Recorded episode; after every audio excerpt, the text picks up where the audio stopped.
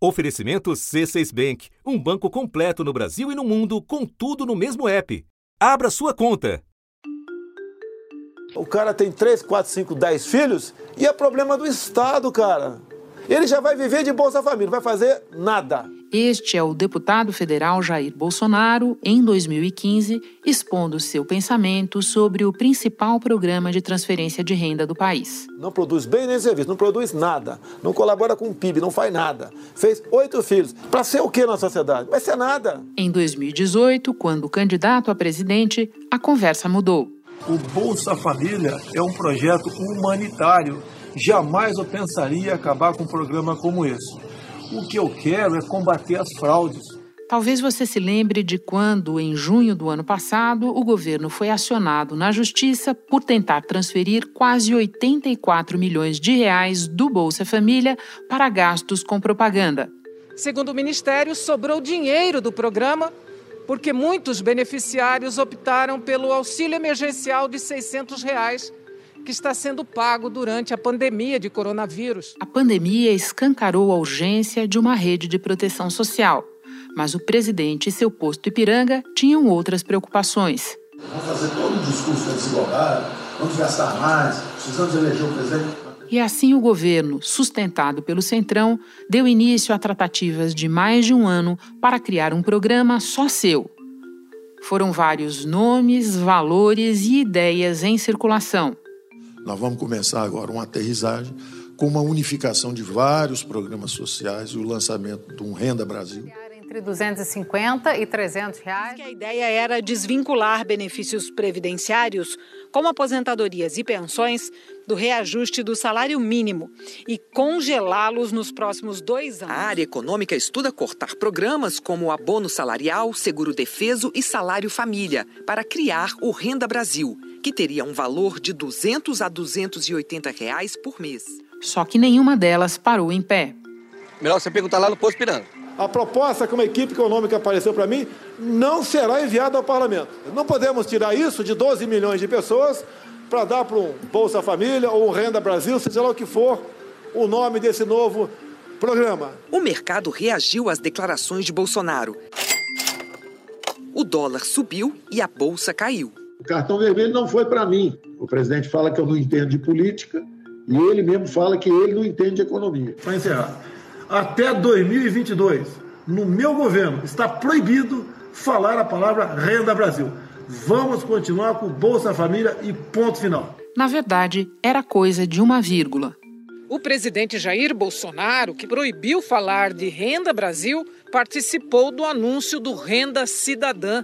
Estamos buscando recursos com responsabilidade fiscal e respeitando a lei dos tetos, que nós queremos demonstrar à sociedade, ao investidor, que o Brasil é um país confiável. Os líderes anunciaram o Renda Cidadã, mas sem responder às perguntas dos repórteres. Não deram detalhes de quanto será o benefício, como será o pagamento Primeiro, nós vamos respeitar o teto. O Brasil é um país sério, o Brasil se comporta dentro da responsabilidade fiscal. Só que não.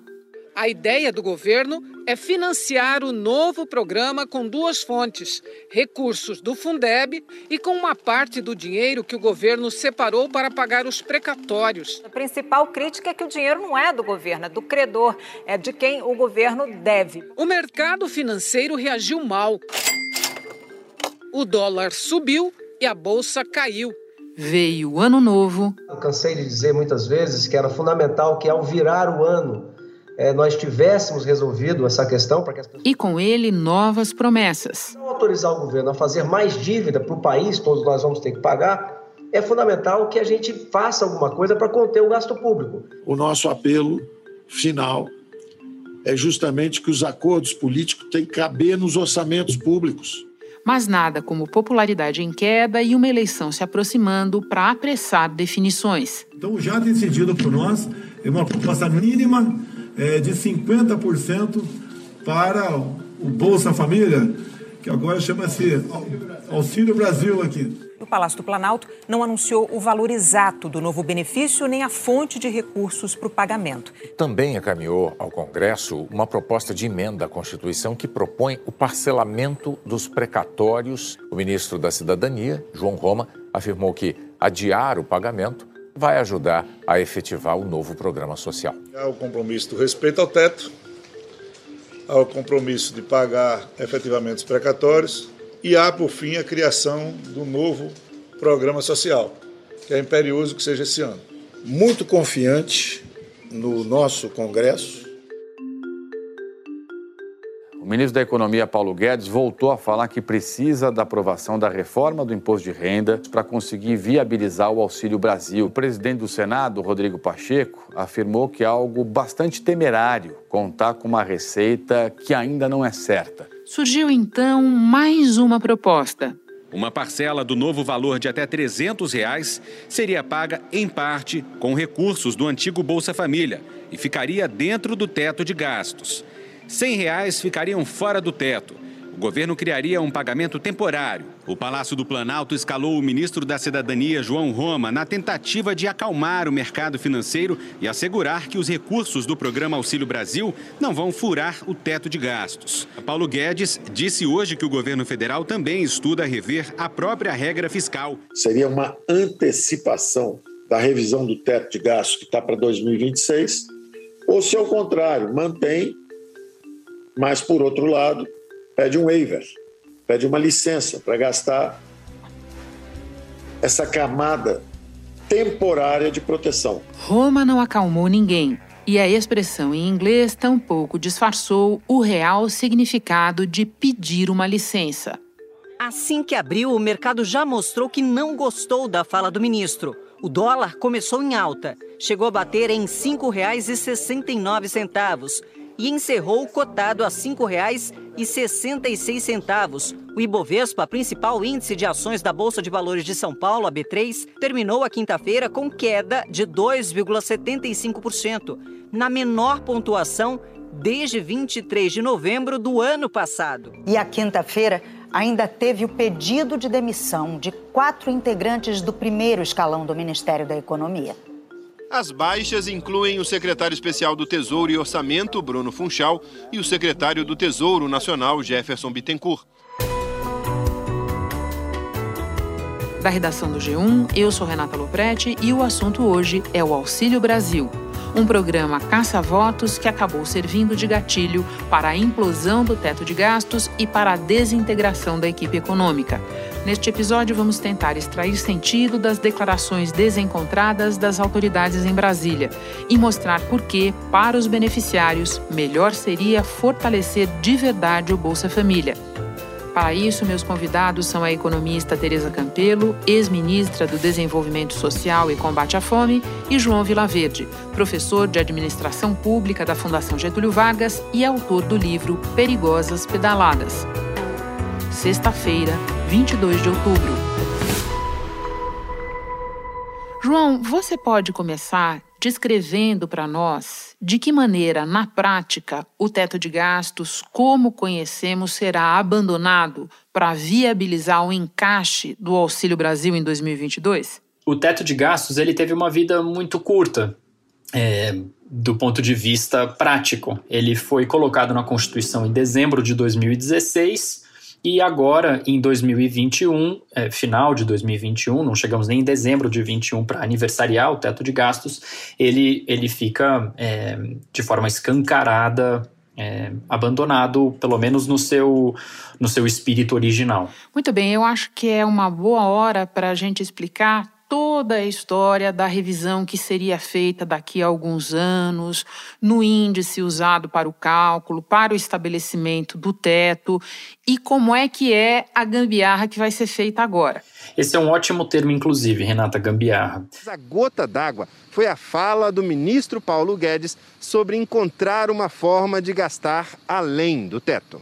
Nem Guedes, muito menos Funchal, estavam participando das discussões do governo sobre essa nova despesa com o auxílio emergencial de 400 reais. Além das baixas de hoje, Paulo Guedes já tinha sofrido a perda de outros seis auxiliares diretos, a maioria depois de frustrações com a política econômica do governo Bolsonaro. Dois presidentes do Banco do Brasil e um do BNDES também já pediram demissão. O teto estabelece um limite do que, a União pode gastar de um ano para o outro. É, como que esse limite ele é calculado, Renata? É, segundo o que está na Constituição, o governo estabelece o, a inflação oficial do país, que é o IPCA, é, cortado em junho do ano anterior para reajuste do teto. Ou seja, o teto de 2021 ele foi reajustado pelo IPCA acumulado até junho de 2020. Todos os anos foi assim desde o final de 2016. Mas as despesas da União têm outras bases de reajuste. Por exemplo, o salário mínimo ele é reajustado pelo INPC, que é uma variação do IPCA do, do mesmo IBGE, mas para pessoas de renda menor, fechado em dezembro. O que, que eu estou querendo dizer aqui? Ele é reajustado pelo IPCA de junho até junho do ano anterior e as despesas da, da União continuam, como sempre, reajustadas pelo INPC, algumas delas também pelo IPCE, IPCA, até dezembro. Sempre há uma diferença entre eles. Óbvio, a inflação nunca é constante essa diferença sempre foi captada, né? E ela é uma diferença muito relevante, inclusive, para entender a gambiarra que está se propondo pelo governo Bolsonaro por meio do ministro da Economia, Paulo Guedes. A gambiarra é a seguinte: ele quer trocar o corte. Então, em vez do teto ser reajustado pelo IPCA de junho, ele vai ser reajustado pelo IPCA de dezembro. Isso é ok? É ok, você pode fazer essa alteração. Mas a gambiarra se coloca de duas formas. A primeira é a mais flagrante. Ele está querendo fazer essa alteração de forma retroativa, ou seja, ele está querendo mudar o passado. Tudo o que aconteceu de teto de gastos em 2017, 2018, 2019, 2020 e também 2021, vamos agora gerar um gasto retrospectivo para o teto é, em 2022 que valerá somente em 2022. É escancaradamente eleitoral. E a segunda e última é, perna dessa, dessa gambiarra, para usar seu termo, Renata, é que eles estão antecipando a previsão constitucional de revisão do teto. Esse tipo de debate estava previsto na Constituição para acontecer no ano de 2026. Está sendo antecipada, pelo menos se assim passar no Congresso Nacional, claro, isso é uma proposta, para 2021. A aposta do Palácio do Planalto para assegurar recursos para o Auxílio Brasil está na PEC dos precatórios na Câmara dos Deputados. Estamos em diálogo com a equipe do Ministério da Economia, também com as presidências, tanto da Câmara como do Senado, que têm uma preocupação muito grande para que esse teto não seja é, obedecido e possamos, com isso, encontrar essa saída. A PEC dos precatórios pode abrir um espaço no orçamento de quase 50 bilhões de reais ao adiar o pagamento de dívidas do governo federal. O texto cria um limite para o pagamento de ações judiciais contra as quais não cabe mais recurso. O que passar do limite fica para os anos seguintes.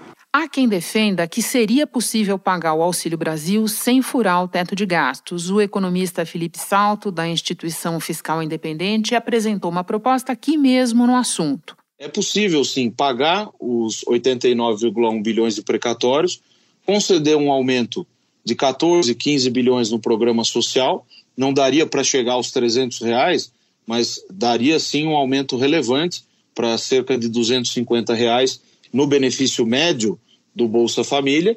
E é, onde é que estaria o sacrifício? Nas chamadas despesas discricionárias. Por que isso não vai acontecer, João? Porque o governo, Renata, precisa do Congresso Nacional de forma absoluta. O presidente Bolsonaro é impopular, ele corre sempre um risco de sofrer impeachment e, portanto, ele precisa do Congresso com ele. Isso se traduz no chamado orçamento secreto, aquelas despesas de dinheiro público coordenadas por uma única pessoa, as emendas de relator, que não tem nenhuma transparência. Para você poder fazer as emendas de relator dentro do teto, porque não, já é um negócio secreto, você fazer fora do teto é um pouco demais até para a atual gestão. O economista e consultor Alexandre Schwartzman indicou que a maior parte dos 30 bilhões que o governo quer gastar para pagar o auxílio de 400 reais não precisaria estourar o teto se viesse de cortes no orçamento de emendas destinadas a parlamentares. 20 bilhões de emendas para o relator, só tem um objetivo: é manter a fidelidade da base do governo. Então, o que eles querem fazer é jogar o programa para fora do teto de gastos e eles conseguem usar uma justificativa de social para isso e abre espaço no teto, portanto, para gastos que não têm uma justificativa social de forma alguma, que são os gastos da emenda do relator do orçamento secreto. Agora, o teto de gastos não está inscrito nos Dez Mandamentos, nem é receita consensual a esta altura. Tem muitos economistas sérios defendendo que é possível e até necessário mexer na regra atual.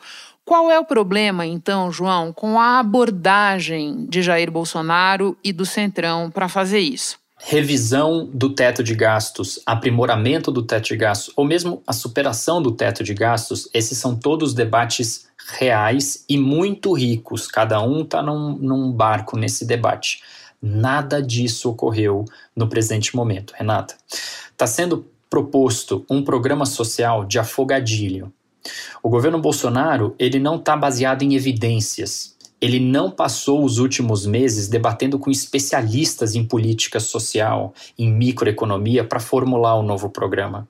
Então, colocar isso fora do teto, sem medidas compensatórias, acaba resultando em mais dívida, mais dívida, mais juro, dólar mais caro, enfim, inflação mais alta. Além disso, uh, o Banco Central uh, vai necessariamente ter que ser mais eh, proativo na chamada política monetária, o que significa que juros devem crescer ainda mais. E, como consequência, o crédito para as pessoas e para as empresas vai ficar mais caro mais escasso e mais difícil. A gente abriu essa semana com ministros de Estado chutando um valor. Ah, vai ser 300 reais. E chutando um universo de beneficiários. Ah, vai ser para 17 milhões de famílias, sei lá.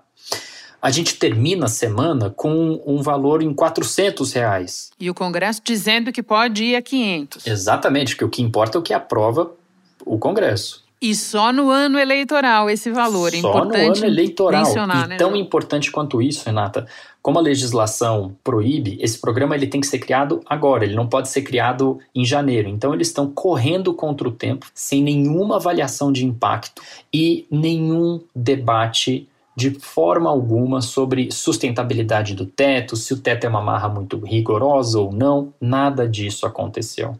E é importante a gente ter em mente para quem nos escuta.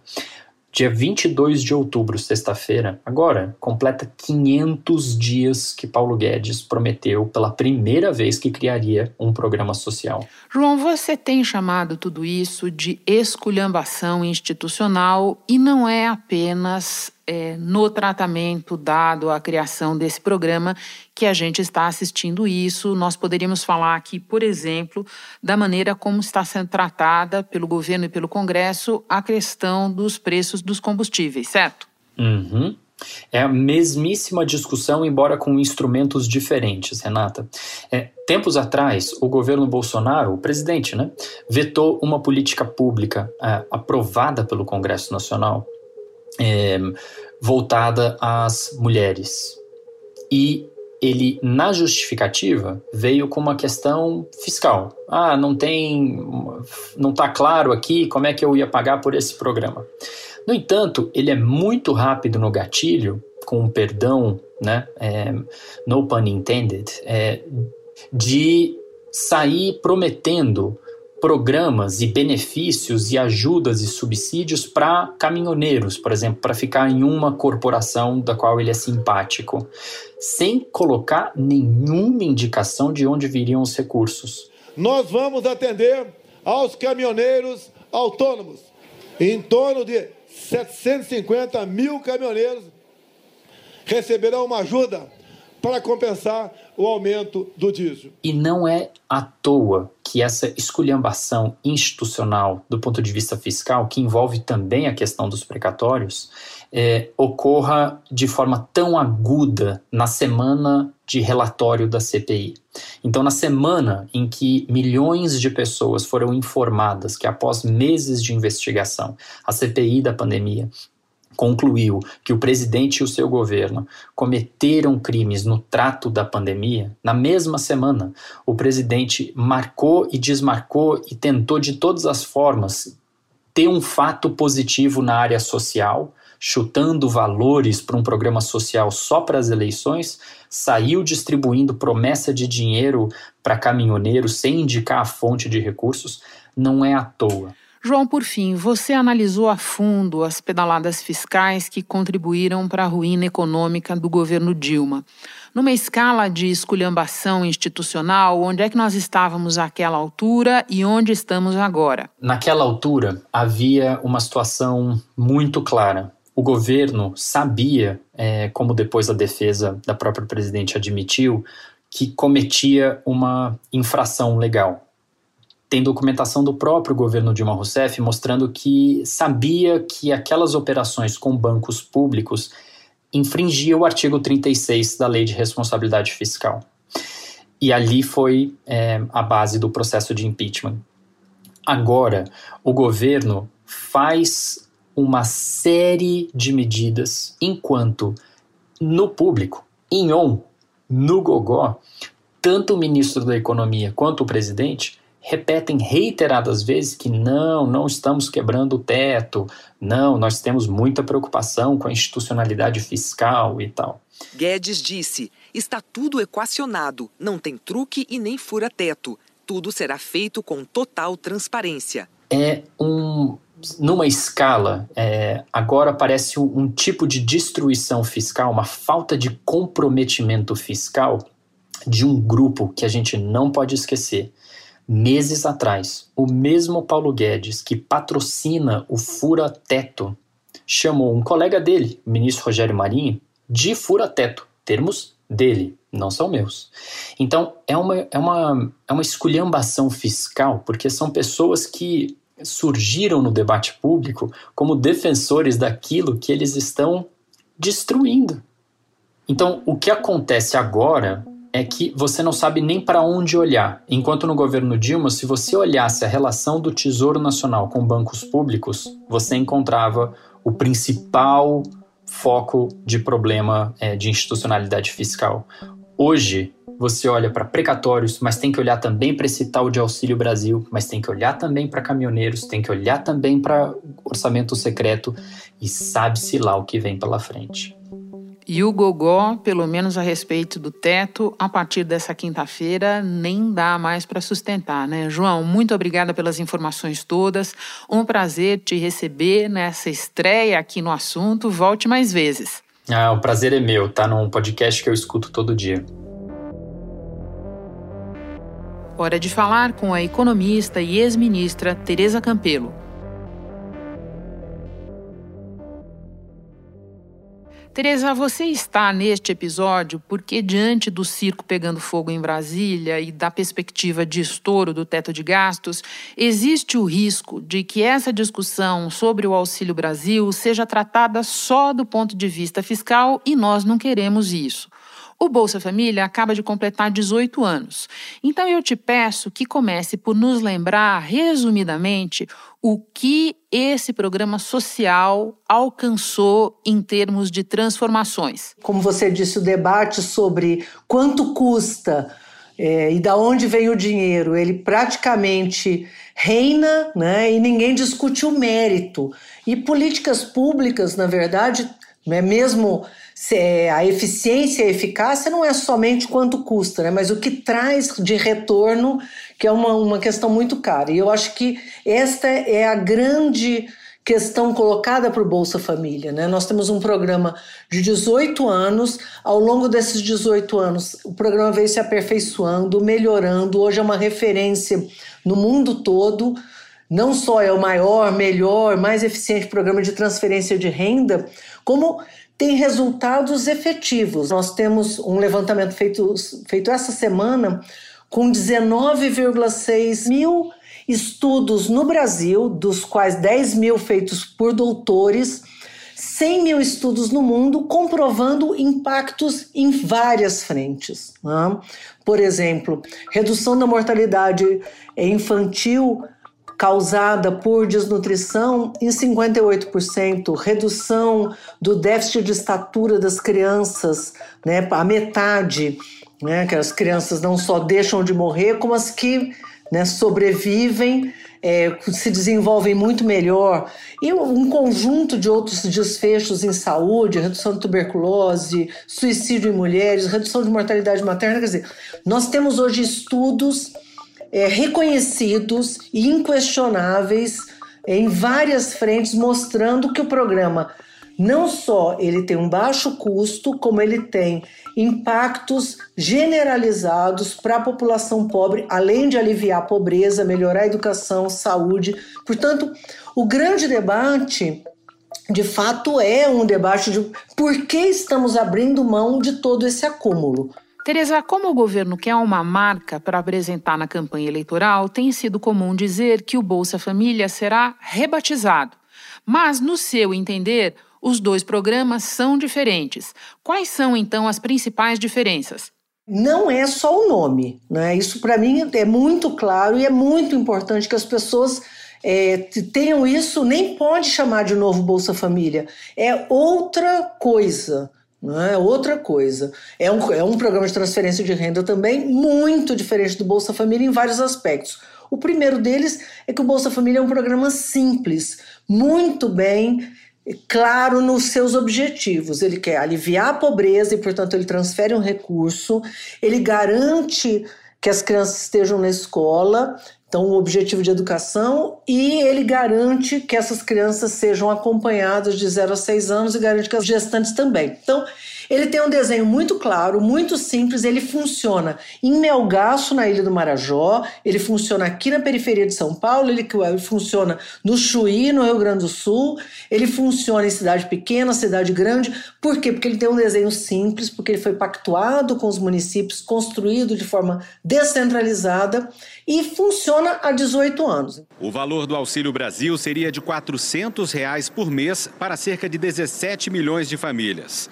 São 3 milhões de famílias a mais do que o atual Bolsa Família, que paga em média um benefício mensal de 189 reais. Segundo o ministro, o orçamento do programa substituto do Bolsa Família será reajustado em 20%. As parcelas pagas atualmente variam conforme o perfil de cada família. Podem ser de valores abaixo de 100 reais até acima de 500. O programa que eles estão colocando no lugar é um programa que tem diversos objetivos, nove benefícios diferenciados, cheio de é, quinquilharia pendurada. Né? Então você pega uma coisa que funciona e fala: ah, vou pegar essa coisa que funciona e começar a enfiar outras coisas para garantir que essas outras coisas funcionem. E acaba atrapalhando o principal. Né? Então Vão colocar voucher de creche privadas para ver se a mãe trabalha. Se a mãe trabalhar, vai ganhar um voucher de uma creche privada que não sequer está regulamentada. Né? Vão olhar é, atividade científica, coisas feitas por ministérios que não têm sequer rede nacional. Eles estão criando uma árvore de Natal cheia de penduricalhos que a chance de funcionar, ainda mais sendo implementado nesse momento, é pequena. Isso é uma questão. E a gente ainda nem viu as bolas da árvore de perto para ver se elas ficam no lugar, né? E se são bolas mesmo, ou se é alguma Sim. outra coisa que está pendurada lá. Né? E é, o, o, Bolsa Família, ele, ele, ele funciona, Renata, é, é, de forma a garantir como se fosse um caminho para a proteção dessas famílias para além da renda. Então, para além da transferência de renda, o Bolsa Família, quando essa família procura o Estado para ter proteção de renda, ou seja, para receber esse recurso, ela acha que ela vai receber um cartãozinho, mas ela, na verdade, tem acesso ao Estado porque ela é, é, se inclui através do cadastro único. Então, a gente passa a ter acesso à informação se essa família tem água, se essa família tem energia elétrica, se o chão da casa, como é que é, se tem um idoso, se tem uma criança, se essa criança está na escola. Tudo isso é uma informação que permite que o Estado planeje e se organize para proteger essa família para além da renda. Né? Isso está sendo interrompido. Eles falam que não vão acabar com o cadastro único, mas eles, na verdade, já acabaram o cadastro único. Né? Lamento dar mais essa informação triste. O cadastro único está agonizando, congelado há mais de um ano. E a terceira coisa esse acesso humanizado, que não é uma questão menor. É, Renata, porque essa família, quando ela chega na rede de assistência social, imagina, só da assistente social se ter uma relação com essa mãe é o empoderamento da própria mãe, né? Que ela passa a ter acesso ao Estado. Só essa visão, né, te permite entender o que é essa família, passar a ter informação e não um robô. A gente tem dificuldade de falar com um robô, né? Vai lá reclamar da internet, aí liga um, liga dois, liga três. É isso que está acontecendo com o povo na verdade, é excluir a população do acesso humanizado ao Estado. Para terminar, num artigo recente, você qualificou o Auxílio Brasil como insustentável. Eu quero entender se você se refere aos problemas de modelo que você acabou de descrever ou também ao valor de 400 reais, ou até de 500 nos sonhos do Congresso, que é previsto para durar apenas no ano eleitoral. Ele é insustentável em vários sentidos. Né? Ele é completamente insustentável do ponto de vista do desenho. Né? Ele é insustentável porque ele não foi negociado. É uma irresponsabilidade o que eles estão fazendo. Renata, há três anos eles vêm dizendo que vão acabar com Bolsa Família. Lá desde o primeiro mês do Osmar Terra, ele já vinha dizendo que ia acabar com Bolsa Família. Então, três anos depois, eles não fizeram nada estão com o programa congelado. Era fácil aumentar o Bolsa Família, se queria só mudar o nome, era fácil fazer isso, inclusive para incluir essas 2 milhões e 300 pessoas que eles dizem que vão incluir, não precisava fazer nada, é um ato administrativo. Um funcionário do MDS ia dizer: inclua-se essas pessoas que estão na fila. Coisa mais fácil que tem no mundo. Eles estão criando um conjunto de regras novas, não pactuadas com municípios, que não compactuadas com o conjunto dos atores envolvidos no processo de execução dessa política pública, né, mudando tudo o regulamento, sem que ninguém saiba o que vai acontecer. Nós não só não sabemos qual é o valor, quem vai receber, nada. E os 22 milhões de pessoas que vão ser excluídas, porque hoje tem 39 milhões de pessoas recebendo o auxílio emergencial. Só 17 vão permanecer no novo programa. Tem 22 milhões de pessoas que vão ser excluídas. Essas pessoas não foram informadas sobre isso. Então, assim, vai dar rolo daqui a um mês, vai dar rolo daqui a dois meses, uma parte das pessoas vai ficar fora. Tudo isso é insustentável e, do ponto de vista é, técnico-administrativo, o programa não está combinado. Então, a chance dele é, ter problemas é muito grave, como você tinha dito. Eu fico muito espantado o Tribunal de Contas não ter se manifestado ainda. Eles estão pegando uma coisa que envolve 14, quase 15 milhões de famílias, certo? 50 milhões de pessoas no Brasil, que funciona, que está em plena operação, estão derrubando esta política pública testada, eficiente, colocando algo é, incerto no lugar que não tem é, garantia de continuidade. Né? O que eles, eles declaram isso, eu, nós sabemos o que vai acontecer em 2022, não sabemos o que vai acontecer em 2023. Então você troca algo que é continuado, que é uma política pública, não é uma distribuição de cesta o mês que vem. Essa política pública está sendo é, destruída e no lugar se coloca uma coisa que ninguém sabe o que é, como vai ser financiada, Hoje nós temos no Brasil 50 milhões de brasileiros que não comem o suficiente por dia. Tem que aumentar o valor, Renata. Tem que aumentar o valor. É absolutamente necessário. É, o debate sobre teto, nós temos uma, um, todos os questionamentos ao teto possível, mas hoje nós temos convicção de que não é a discussão não é de teto, a discussão é de prioridade. A per grande pergunta é quanto custará ao país essa aventura. Tereza, é um prazer te receber. Muito obrigada pela conversa e por você ter encontrado tempo num dia difícil para conversar com o assunto. Muito obrigada. Obrigada a você, Renata. Este foi o assunto podcast diário disponível no G1, no Globoplay ou na sua plataforma de áudio preferida. Vale a pena seguir o podcast na Amazon ou no Spotify, assinar no Apple Podcasts, se inscrever no Google Podcasts ou no Castbox e favoritar na Deezer. Assim você recebe uma notificação sempre que tiver novo episódio. Comigo na equipe do assunto estão Mônica Mariotti, Isabel Seta, Arthur Stabile, Gabriel Campos, Luiz Felipe Silva, Tiago Kazuroski, Giovanni Reginato e Ana Flávia Paula. Eu sou Renata Loprete e fico por aqui. Até o próximo assunto.